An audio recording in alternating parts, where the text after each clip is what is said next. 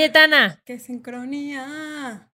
¿Estás Sí. en sincronía hoy o estás fuera de sincronía hoy? No, estoy súper en sincronía. Últimamente siento que he estado muy conectada. ¿Serán los astros? ¿Tus chakras están alineados? Yo creo que es la alimentación, la meditación, el... Es que, güey, tener como que un horario me funciona cabrón. Siento que luego me malvibro y empiezo a hacer pendejadas, pero mientras tenga un horario al cual me despierte y tenga una lista de actividades en mi día, creo que así funciona perfecto. Es que, yo- eh, güey, el orden, o sea, neta, tener estructuras, ¿cómo ayuda, no? O sea, yo Sí. siento que cuando hago mi listita que tengo que ir tachando, la vida funciona bien. Y cuando no, pues pendejeo mucho.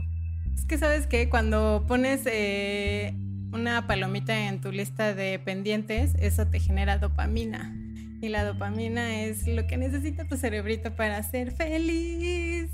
Cayetana, siempre con los datos. Bienvenidos a Corriendo con Tijeras. Un podcast con dos gurús de nada. Yo soy Cayetana Pérez. Y yo soy Ali Gareda. Comenzamos. Ah, no, suelta el tembow. Ay, ya, Suelta tengo que practicar ese suelta el tembow. Amigas de Corriendo con Tijeras, hoy tenemos una invitada muy especial para la cual vamos a pedir un redoble de tijeretazos, claro que sí. Y Cayetana, por favor. Tenemos invitada a Karina Malpica, que yo estoy muy emocionada de tenerla por acá porque he leído varios de sus textos, sigo mucho, tienen un podcast que se llama Mindsurf, que ya nos platicará más de ello. Entonces, Karina, ayúdanos a presentarte con nuestros... O sea, Cayetana, tú hoy estás en fan. ¿Verdad? Sí, yo estoy en fan. Me encanta, yo también, yo también. Ay, muchas gracias. Pues me presento con ustedes. Soy Karina Malpica Valadez y soy maestra en psicología y tengo un proyecto que se llama Mindsurf desde el 2002. Lo inicié yo sola y ahora hay todo un equipo de gente talentosa trabajando con nosotros en Mindsurf. Y muchas gracias por la invitación. Mindsurf, o sea, surfear la mente. Así Nada es. más, así. Así nomás. Y cuéntanos un poquito de qué es Mindsurf, qué, cómo surfean la mente. Pues eh, justamente hay cosas, empezando por plantas, que alteran o cambian, amplían de alguna forma nuestra conciencia ordinaria. Y a mí me interesó explorar todo tipo de cosas que lo hicieran, empezando por los psicoactivos o psicodélicos, y después también meditación o mind apps, que son máquinas Ajá. que también pueden cambiar tu estado de conciencia. Y de todo ello hablamos en Mindsurf. Guau. Tras. Un tema, Karina, de lo que queríamos platicar justo en este episodio contigo es más eh, de todos los, pues, como las formas que podemos alterar nuestra conciencia. Digo, me gustaría empezar por la más normal, bueno, no la más normal, la más común, pues, que es la meditación. ¿Desde cuándo y por qué empezaste a meditar? Pues precisamente porque yo era una gran consumidora de cannabis y vivía en Barcelona. Y mis amigos meditadores me dijeron que más bien yo era una adicta y que tenía que hacer un curso de meditación vipassana, que son 10 días de meditas o meditas porque no te dejan hacer nada más que meditar y, no puedes consumir cannabis ni nada, ¿no? Y entonces... te metieron en un rehab. Ah, sí. Ah, exacto, intervention. Exacto. con meditación. Y entonces, pues yo dije, ok, voy a ver si, si de veras puedo estar aquí 10 días sin, sin consumir y meditando, ¿no? Y yo sí ya había intentado meditar, pero no, no podía porque no, no tenía disciplina, ¿no? Entonces, yo soy al- revés que Cayetana. Si tengo esa lista de cosas por hacer en el día, me agobio y digo, ¡ay! Estoy en una cárcel, no puedo hacer nada. Entonces, eh, pues el Vipassana es eso, es, es una cárcel en todos los sentidos, pero es una cárcel maravillosa a la cual yo le debo mucho, igual que a mis amigos que me llevaron ahí por primera vez. Y entonces lo que haces allí es precisamente aprender una técnica con la que se supone que el Buda se iluminó. Entonces, eh, te la enseñan primero y después practicas el resto de los días. La primera parte se llama anapana y es nada más concentrarte en lo que sea que pasa entre tu nariz y tus labios, ¿no? Y tienes que afinar tu percepción para ver cómo entra y cómo sale el aire por las fosas nasales. Y cuando ya afinaste así, después te enseñan ya lo que es mm, la, la vipassana, que es pasar tu atención desde la punta del pelo hasta la punta de los dedos del pie en orden, de arriba para abajo y luego de, de abajo para arriba, infinidad de veces mientras eh, el tiempo pasa y tú te concentras en las sensaciones corporales y en despejar de tu mente cualquier idea o pensamiento que venga. Y entonces, pues los 10 días estás practicando y hay un día, perdón, una hora al día eh, que se llama aditana, en la que te dicen que no te muevas, incluso si te duele. Eso ya es así, súper bestia. O sea, meditación extrema. Extremísima porque tienes que observar también el dolor. Y eso fue de lo que más me gustó a mí, porque justo en mi última hora de aditana, que finalmente decidí ya no moverme, pude como desmenuzar esas sensaciones de dolor y empezaban así como si fuera metálico alrededor de la rodilla y luego frío y así todo, todo lo tenías que estar como dándole un nombre hasta llegar a, a la disolución, que es lo que me ocurrió a mí. Eh, llegó un punto en que al no moverme y estar observando todo ese dolor, mi cuerpo empezó a vibrar completamente y se deshizo del dolor. Y eso solo lo puedes lograr así, ¿no? Cuando tú te obligas a, mirar el dolor hasta ese punto. Solo lo logré una vez, ¿eh? También no crean que haya. y nosotros así, yo, me lo imagino levitando, girando, ya sabes, colibrís alrededor haciendo una danza. Oye, ¿y hay quien, y hay quien lo pierde? ¿Hay así quien se rompe y dice, no lo logré? Sí, pues prácticamente todo el mundo. sí, es muy, es muy raro que tú permanezcas ahí, porque la reacción natural frente a un dolor es moverte para que se vaya, ¿no? Claro. A mí me costaría mucho, a mí me cuesta la meditación, yo no la he logrado. Creo que me serviría mucho aprender una técnica, porque yo tengo una mente muy, muy anárquica, la verdad. Entonces, cuando escucho las meditaciones guiadas, nunca me parece lo que me están diciendo, ¿no? Entonces te dicen, estás caminando por la playa y yo, no, yo quiero estar en el bosque. y sientes la brisa fría y yo, no, se siente caliente en mi mente. Entonces me cuesta. Entonces yo creo que me voy a encerrar en uno de esos 10 días. Sí, la verdad sí, sí lo recomiendo mucho. Por lo menos una vez en, tu vida. Yo creo que es importante hacerlo. Claro, como claro. A, maestrar un poco la mente, ¿no? O sea, que siempre es como tan volátil y que está en el pasado, en el futuro, en ningún momento en el presente. Yo he meditado, pues no digo, o sea, prácticamente sí toda mi vida, porque mi mamá fue la que nos inculcó la meditación y todos estos cursos. Pero creo que últimamente, estos últimos años, estos últimos cuatro años, sí he adquirido como esa. Pues sí, yo creo que es como Disciplina. Disciplina, sí, justo, gracias. Esa disciplina como de sentarme por lo menos 10 minutos al día y que veo y noto muchísimo como la diferencia de la persona que soy cuando me siento a meditar y cuando no. Digo, hay, hay días en donde sí me quedo dormida, ¿no? O sea que 10 minutitos así me echo una pestañita y hay días en donde, pues sí, de plano me cuesta muchísimo trabajo como poner atención en realmente lo que, porque yo última, en estos últimos años lo que uso es como más una, pues una meditación como la que dicen mindfulness, ¿no? La que te ayuda como a estar en tu presente y que muchas veces lo que me gusta de esa meditación es que te ayuda a estar presente con todos como los todos, todos tus sentidos, ¿no? O sea, como de los sonidos y las texturas y de lo que hueles y eso, porque hay muchas veces que a mí lo que me pasa es que en las meditaciones guiadas es como que me pongo a pensar, mi inconsciente sabrá inglés, ¿no? O sea, como de si estoy escuchando una meditación en inglés, entenderá lo que me están diciendo o tendría que escuchar una meditación en español.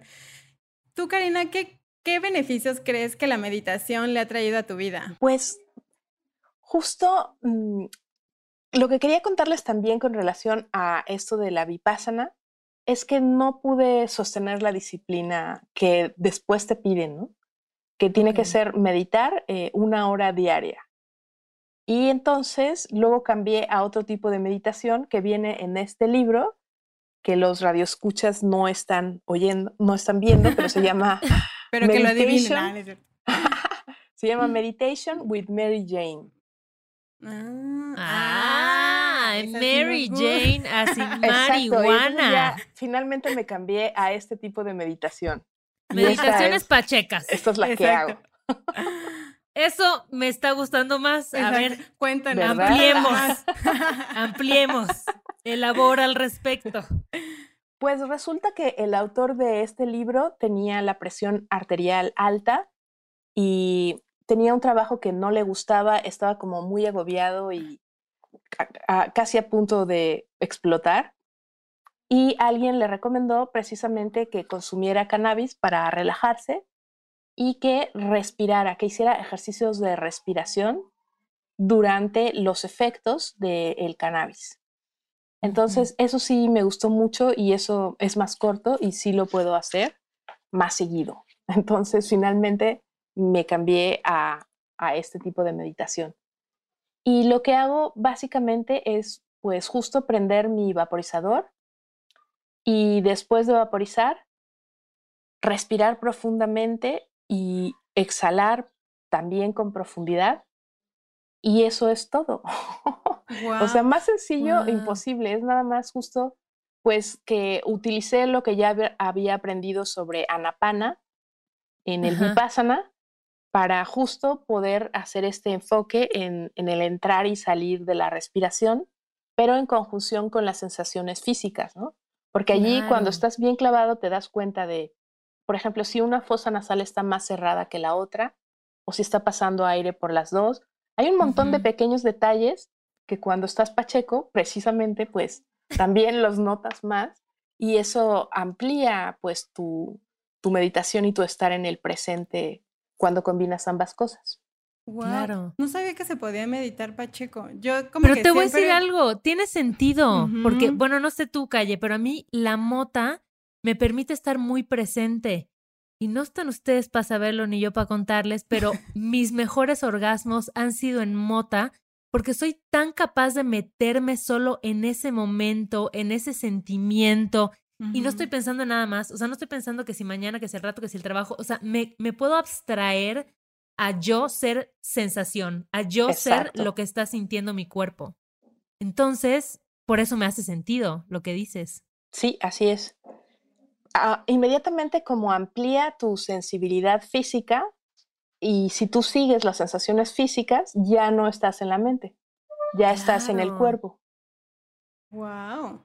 Porque yo pensaba que justo, o sea, como que la mota era más bien como una desconexión contigo. O sea, nunca, no, no lo creo así porque creo como que siento que te ayuda a experimentar la vida presente como con más sentido, ¿no? O sea, como que todo lo que pruebas te sabe mejor, todo lo que hueles, hueles mejor, pero siempre pensé que las, o sea, pues en, realidad como las sustancias que alteran tu conciencia te desconectan justo de ti, pero nunca me imaginé como una conexión como más profunda cuando, eh, porque sí, en realidad siento que cuando cierras los ojos te conectas más contigo, ¿no? O sea, como que con lo que estás sintiendo en ese momento. Pues es que para mí son como comodines y puedes hacer con ellas lo que tú quieras. Entonces, también depende la cantidad de lo que estás consumiendo porque, y la variedad, ¿no? Hay unos que son tan fuertes que sí, como que te dispersan y que es muy difícil enfocarte porque ya usaste más de lo que debieras. Se te pasó la raya. Ah, sí. Entonces todo es cuestión de, la dosis y de la, del tipo de, de, cannabis que estás consumiendo y para eso se recomienda alguna que tenga un alto valor de CBD. Ah. Entonces, eh, CBD y, THC, las dos juntas, pero que sí tenga CBD. el dato, amigues. Sí, porque luego si es puro THC o es demasiado fuerte para ti, al revés, es como difícil controlar la mente, ¿no?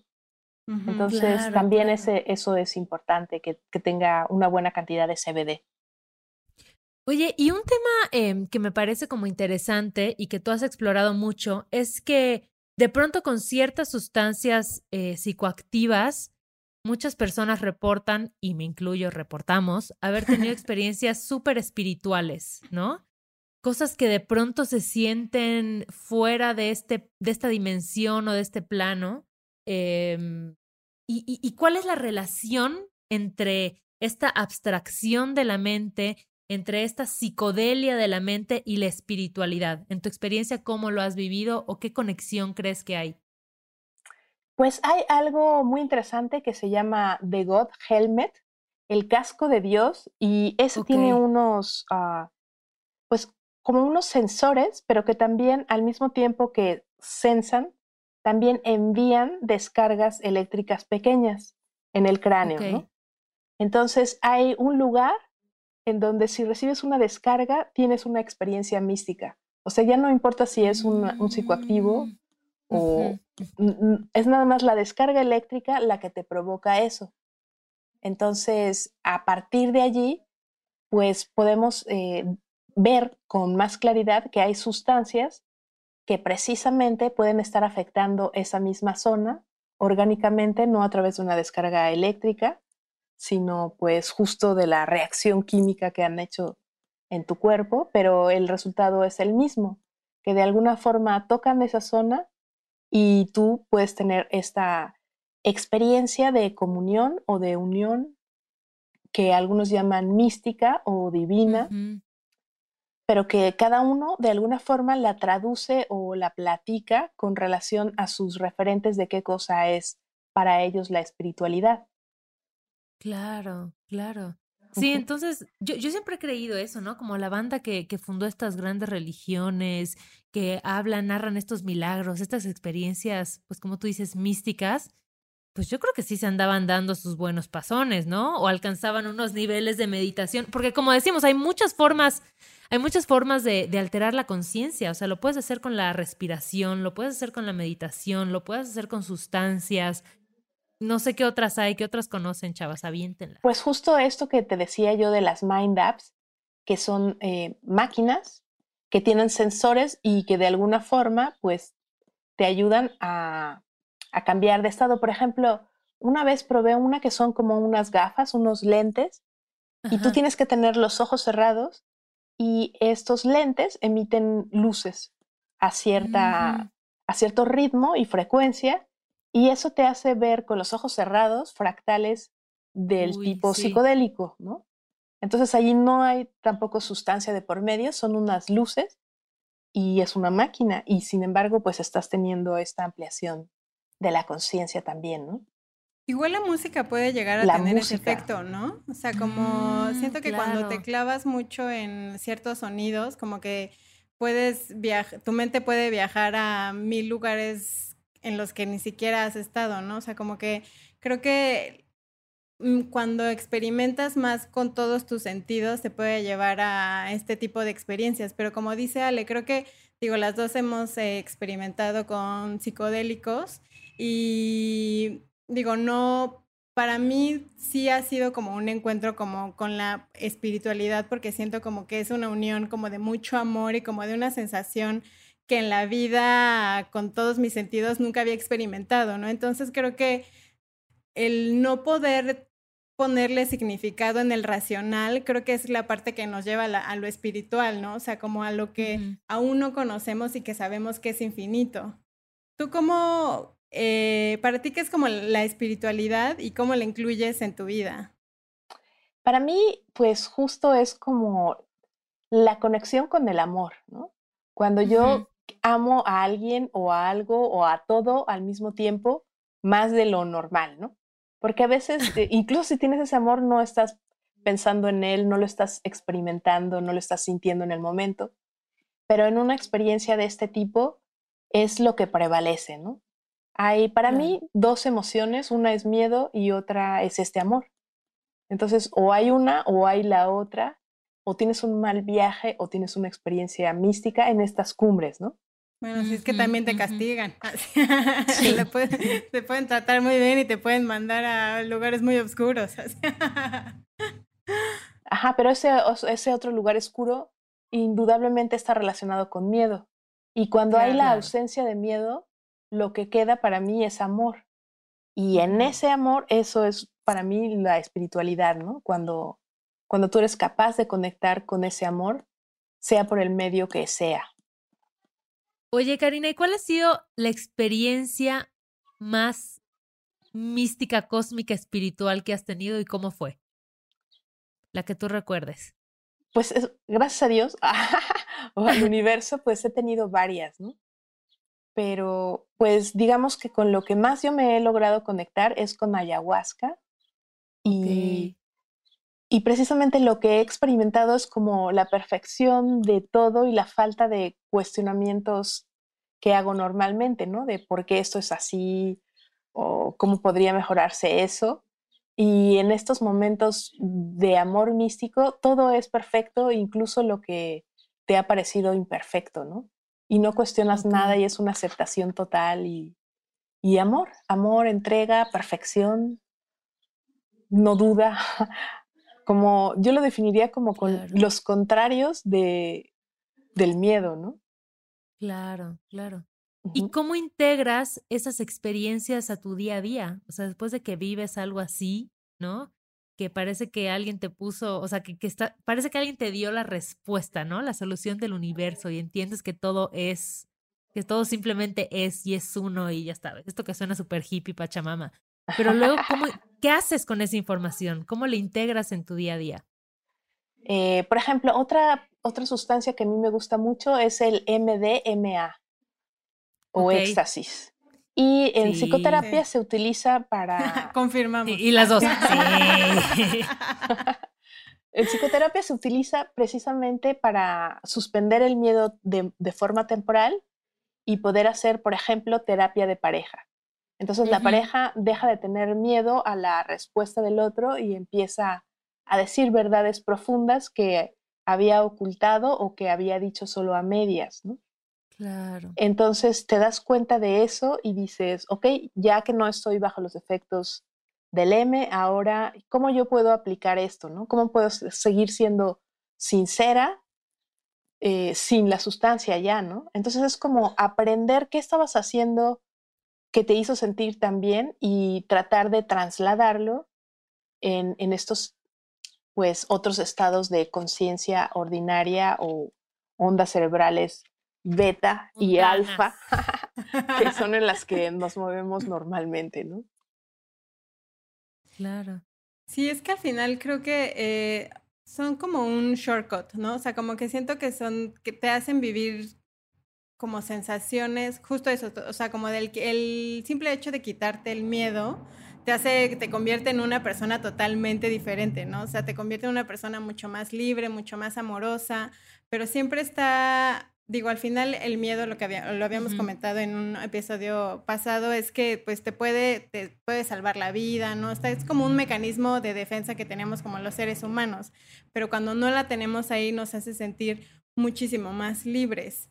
Eh, el tema aquí es cómo, cómo incluirlo a tu vida diaria sin necesidad como de tratar de siempre eh, ir como a este tipo de sustancias. O sea, cómo, cómo sentirte como mucho más libre de ser sin tener el miedo de, de cualquier otro estado, ¿no? O sea, cómo, cómo podemos encontrar ese camino así.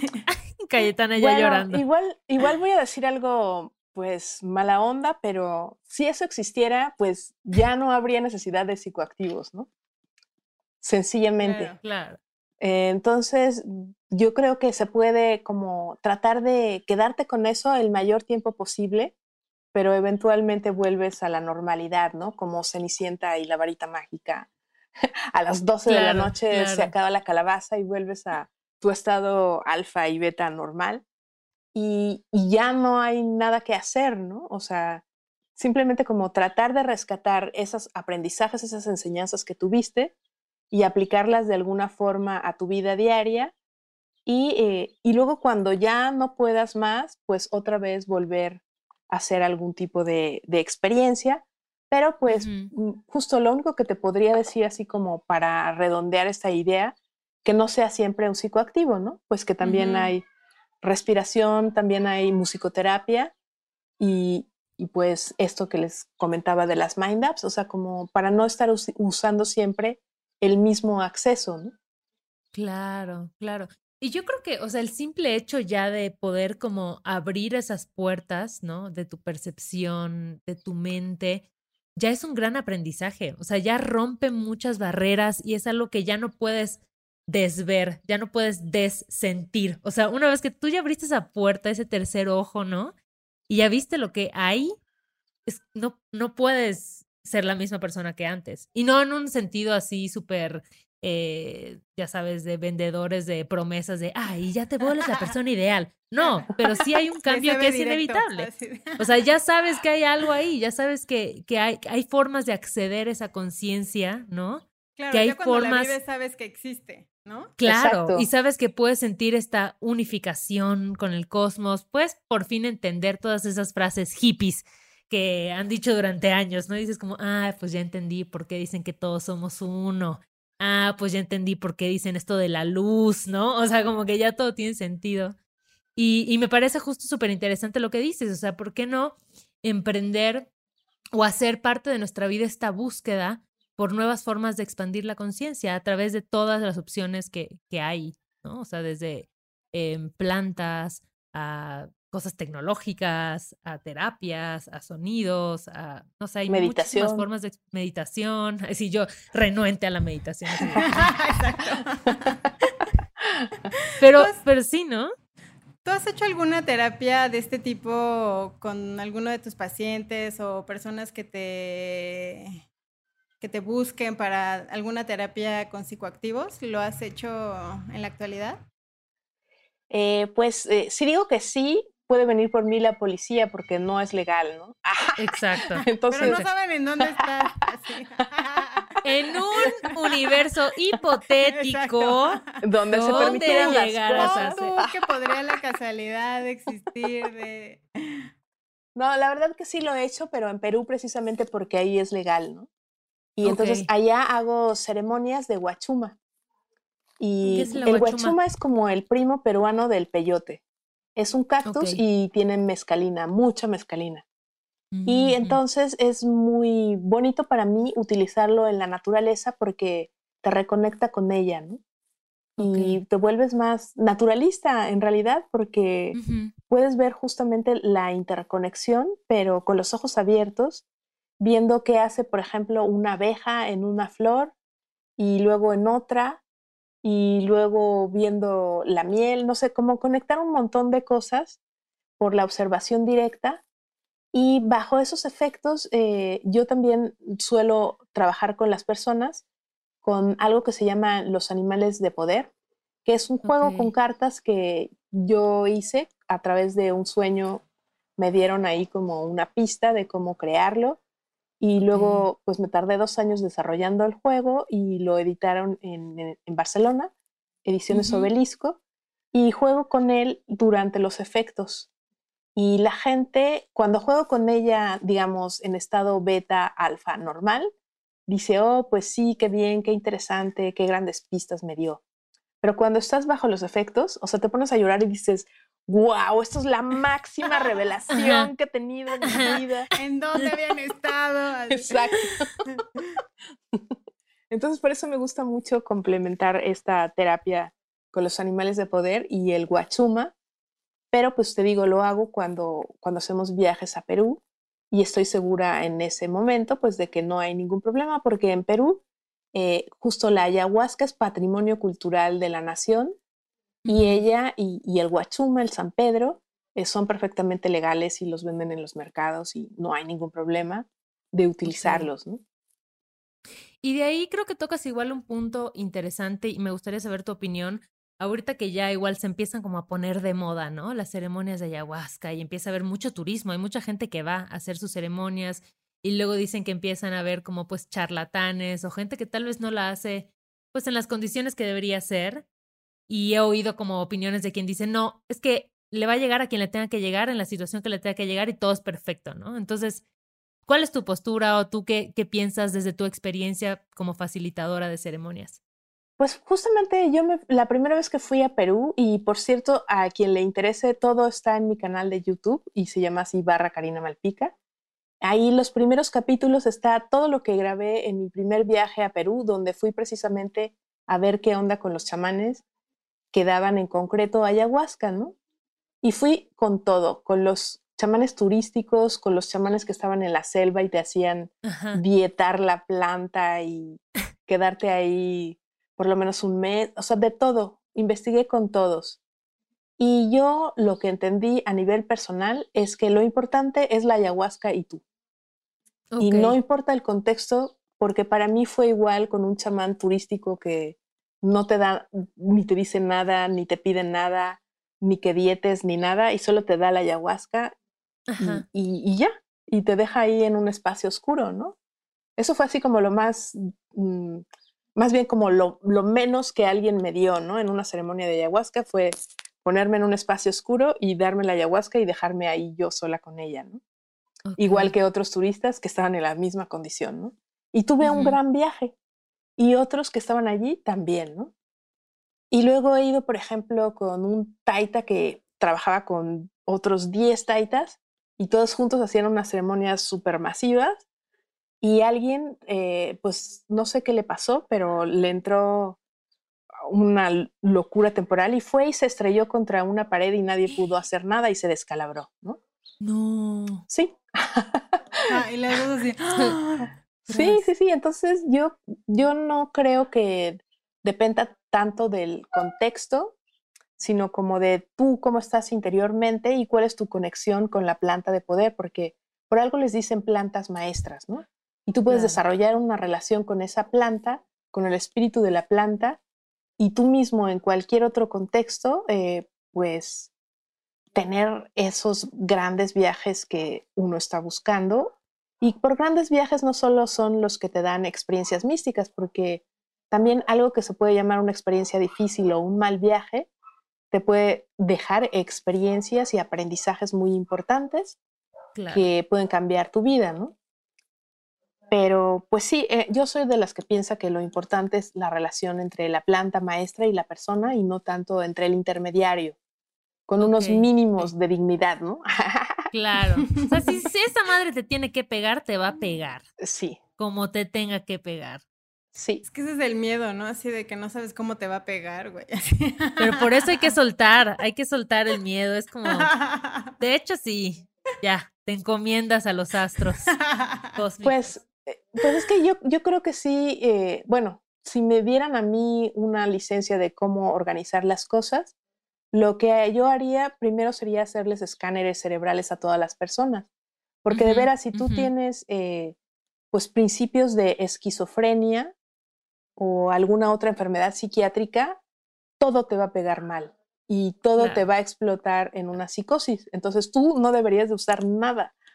Claro. Pero claro. si no tienes eso, al revés, cualquier cosa, pues eh, pásale, ¿no? Porque algo aprenderás tanto en una experiencia difícil como en una placentera. Claro. Porque también se dice mucho esto que al final eh, el utilizar como las plantas sagradas es como cuando estés bien, ¿no? Cuando estés bien, en bien emocionalmente y cuando estés tranquilo y así, pero creo que eh, es difícil llegar como a un estado donde digas, bueno, ya me siento súper bien emocionalmente y todo en mi vida está acomodado y así para, eso te va a asegurar un buen viaje, ¿no? O sea, creo que al contrario, creo que no sé si la respuesta en las plantas sagradas sea justo esa, pues sí, ese cuestionamiento que te estás haciendo en ese momento porque no te estás sintiendo bien, o sea, ¿Tú qué, qué recomendarías como en ese aspecto? Como decir, esperarte que estés así pleno en tu vida y emocionalmente bien o en realidad, pues si sientes, porque dicen, es que tú sientes el llamado, pero yo nunca he entendido como esa, ¿sabes? Como de cómo, cómo me llama, cómo siento el llamado. La verdad es que yo nunca he probado ayahuasca, tengo mucha curiosidad de hacerlo, de hecho lo quería hacer justo ya viene mi cumpleaños y dije, mi cumpleaños 34 voy a entrarle a la ayahuasca, pero la verdad es que estoy cagada de miedo. O sea, como la primera vez que probé sapo fue porque literal no fue el llamado del sapo, fue el llamado de Alejandre Gareda que me dijo, güey, tienes que fumar esto. y que la verdad fui culpable. fui como súper, pues sí, la verdad es que eh, inconscientemente porque no sabía a lo que me enfrentaba. Y creo que después de una experiencia como la del sapo, digo, me fue bien la primera vez, la segunda vez yo pensé que me había castigado, pero la verdad es que unos meses después entendí perfecto por qué el viaje y por qué me había sentido así y que estoy eternamente agradecida con el sapo. Pero tengo como esa sensación justo con la ayahuasca de decir, o sea, como que tengo ganas, pero no sé si sea el llamado, si sea la curiosidad, si tenga miedo, o sea, ¿qué hago? Ay, ayúdame, Karina. Pues mira, eh, yo lo que te diría es que no le tengas miedo a, a que sea solo por curiosidad porque así avanza la ciencia y así avanza la humanidad. Y, si, y, lo que pasa es que también hay muchas personas que dan las medicinas y cada una tiene como unos parámetros mentales en los que encierra a la planta. Y por ejemplo, unos te dicen eso, ¿no? Si no tienes una motivación adecuada, no vengas.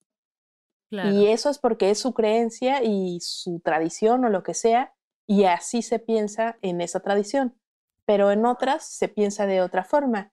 Y yo la verdad lo que he sido es una gran curiosa y he probado todo, con motivo y sin motivo, y a veces estoy bien, a veces estoy mal, y he hecho de todo. Y el sapo me parece más peligroso que la ayahuasca. yo, ah, bueno, así que ya.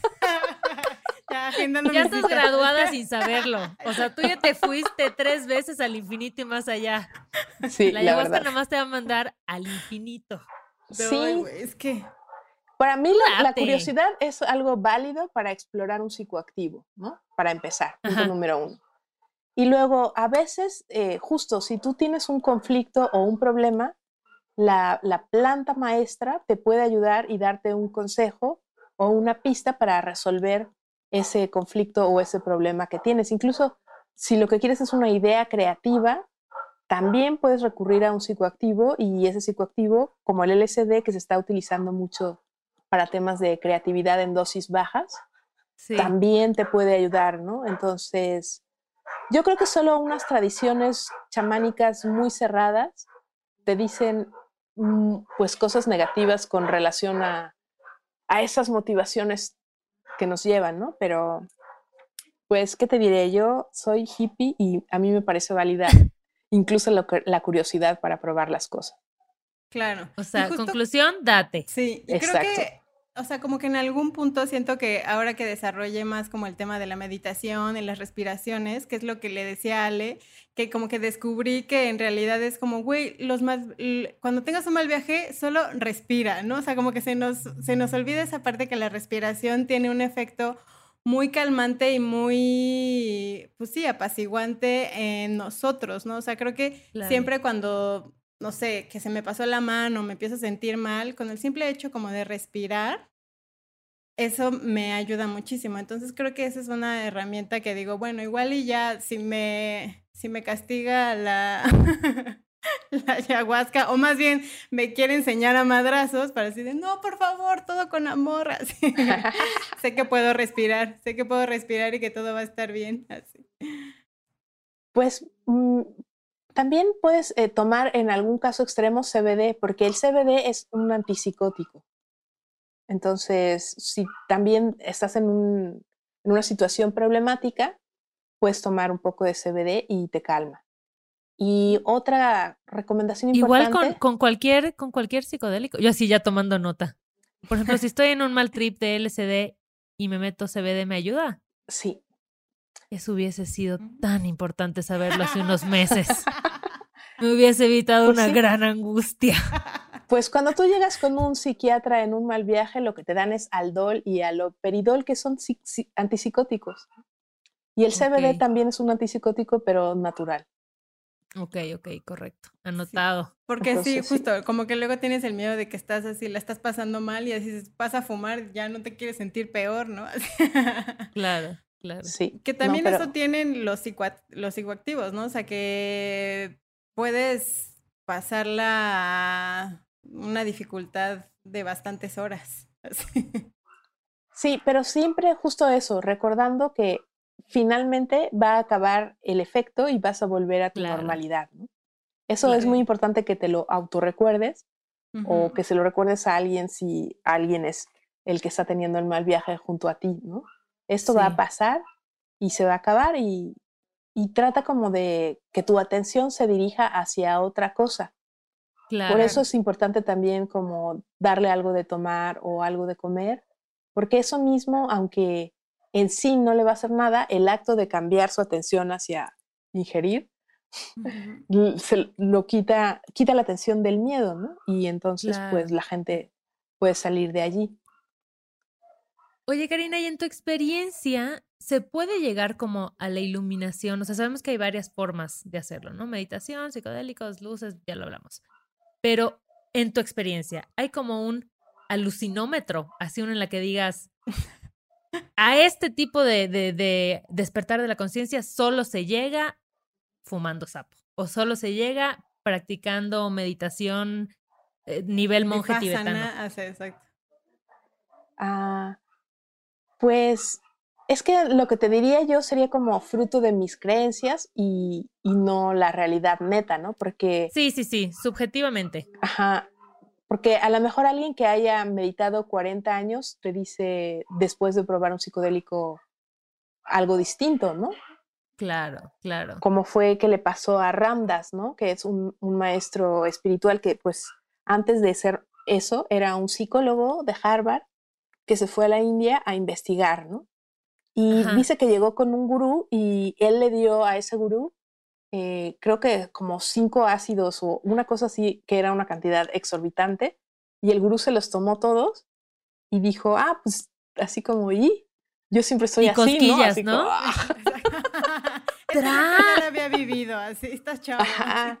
Pero pues porque él meditó 40 años y yo eso no, no nunca lo he vivido de meditar 40 años, entonces desde mi perspectiva de no meditadora, yo sinceramente para eso los utilizo, para llegar a estados en los que normalmente no estoy, ¿no?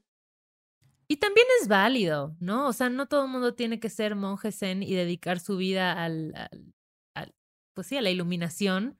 Pues quienes podemos tomar atajos, tomémoslos con sus sí, y, y, además ese tema de la, de la iluminación, pues también es como, depende cuál es tu concepto de iluminación. Porque, por ejemplo, en el curso de milagros, eh, ese tema de la iluminación es no estar aquí en el mundo físico, desaparecer del mundo físico y no estar aquí y no volver a reencarnar. Y también se supone que lo que hizo el Buda debajo del árbol es a confrontar justamente este sistema de reencarnaciones y decir que ya no más y que ya esa era la última, ¿no? Y salir de la rueda del samsara porque ya no estás dentro de un cuerpo físico. Entonces, si iluminación lo tomamos como ya no estar dentro de un cuerpo físico, pues nada te está llevando a eso, ¿no? Claro. Ninguna planta te está llevando a eso, o, si no se consideraría casi como que una muerte, ¿no? Como que la planta te sabes mató. Que yo pienso mucho como en, en mi experiencia del sapo, y que algo que me daba como mucha ansiedad pensar es que en el momento que estuve en mi punto más alto de alucin, que yo era el cosmos, unificación, ya sabes, ¿no? Yo decía como, es que ¿para qué me regreso? Exacto. O sea, ¿para qué? ¿Cuál es el sentido de existir en la otra dimensión? ¿No? Porque luego me dicen, ¿y si te quedas en el trip? Y yo, no manches, ojalá me hubiera quedado en ese trip, porque ya había descifrado todo el código, ¿no? Sí. Pero regresas y también valoras, valoras tu cuerpo físico, valoras este mundo, valoras la vida, pero pues sí, o sea, es, una locura. Pero la, iluminación así en esos términos más, eh, pues, metafísicos, es precisamente ya no estar encarnado. Claro, claro. Ya no tener cuerpo.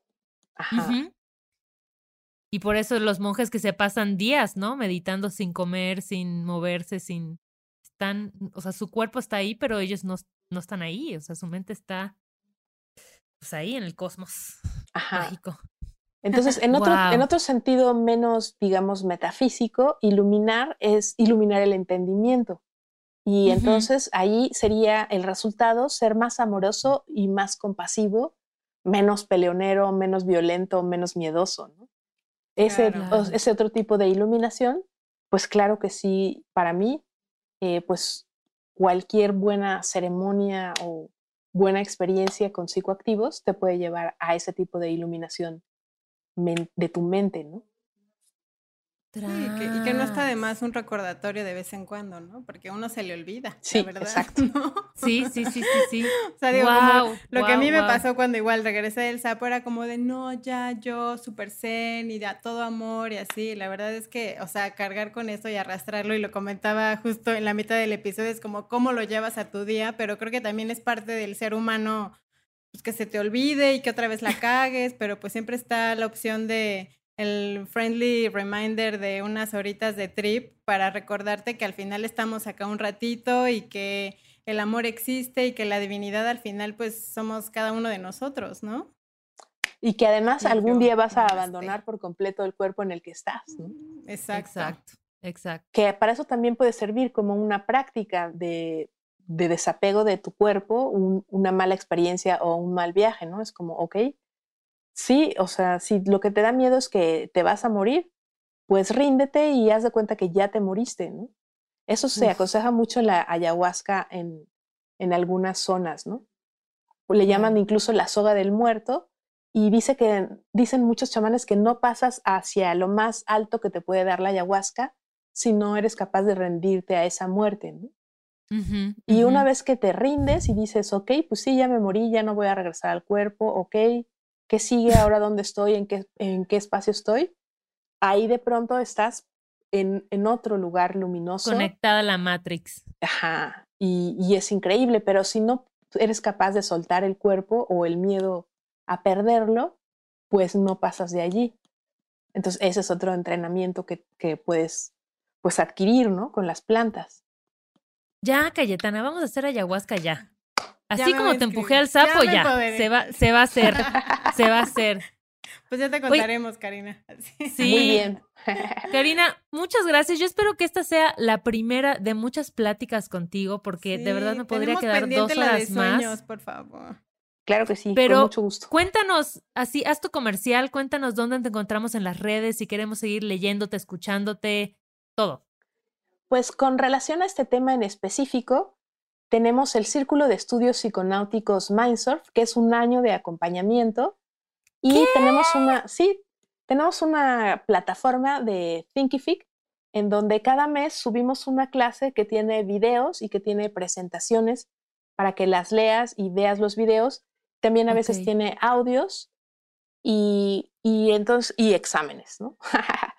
y entonces, eh, pues justamente es para todo este tipo de, cosas de las que hemos hablado hoy, empezando por la neurociencia, para saber justo este tema de las ondas cerebrales, que estamos casi siempre en alfa y en beta, y que todas estas mind apps y recursos de los que hemos hablado nos ayudan a cambiar a delta, a gamma, a teta, que es donde justo se provocan estas sensaciones de misticismo, de unicidad o simplemente de relajación, ¿no? O sea, ser una pacheca estudiada. Exacto. Es toda profesional esta mujer. Así. No, ya, yo ya voy a entrar al curso de avanzados. Exacto. Y aquí justo hasta que pasas el examen final, tienes derecho a estar en la fiesta en donde sí hay, pues precisamente, la utilización de, de lo que yo manejo del, del guachuma, ¿no? En una, en una ceremonia en la naturaleza, pero pues tú ya con todo ese año de entrenamiento que tuviste, sabes todo, ¿no? Cómo manejar. Ya me voy a inscribir ahorita mismo. Gracias. Sí, la verdad. Es un, es un tema justamente para, de alguna forma, compensar la falta de educación que hay oficialmente y en las escuelas con relación a estos temas, que mucha gente joven pues los quiere explorar y, y, en lugar de que te den información, te dan miedo, ¿no? Claro. Y para cubrir eso hicimos el círculo de estudios psiconáuticos, pero pues también hay gente mayor que ha tenido experiencias con plantas y quiere saber qué otras plantas hay o eso, ¿no? Si no hay plantas, ¿qué otros recursos, ¿no? Como la meditación y, y todo esto. Y por eso dura un año y vamos ahí hablando con diferentes personalidades que son especialistas en cada una de estas tradiciones o formas de abordar estas mind apps en general. Y, y, entonces, pues eso es lo que les recomiendo en primer lugar y pueden buscarlo justo eh, en mi página web que es mind-mediosurf.net. Y eh, también si quieren alguna terapia conmigo, eh, me pueden escribir a kmalpica.gmail.com a veces justo... Yo abriendo mi mail ahorita. Así acá, Ahí está el llamado, güey. Yo estaba buscando el llamado y está el ya llamado. Ya está. No, ya estoy sacando cita para todos. Sí, porque inmersivo. luego la, verdad también hay gente que se queda mal de una experiencia y que pues les ayudamos a integrar la experiencia, ¿no? Ah, sí. Ok, ok, ok. Y eh, y por último, pues les doy mi número de WhatsApp, que es 55 33 97 48 33. También para consultas psicológicas de constelaciones familiares, de ah, sueños y de, otros temas que hoy no tocamos. Y pero que, vamos a tocar. o sea, tú ya eres. Vamos a inaugurar en este momento una medallita imaginaria de miembros distinguidos de Corriendo con Tijeras que queremos que regresen. Entonces ya te la otorgamos, por favor, recíbela. Muchísimas gracias. Muy bien. Ya está, ya está. Karina, mil, mil gracias por esta plática tan chida. Gracias a ustedes por la invitación y la oportunidad de que esto pues llegue a más personas. Gracias.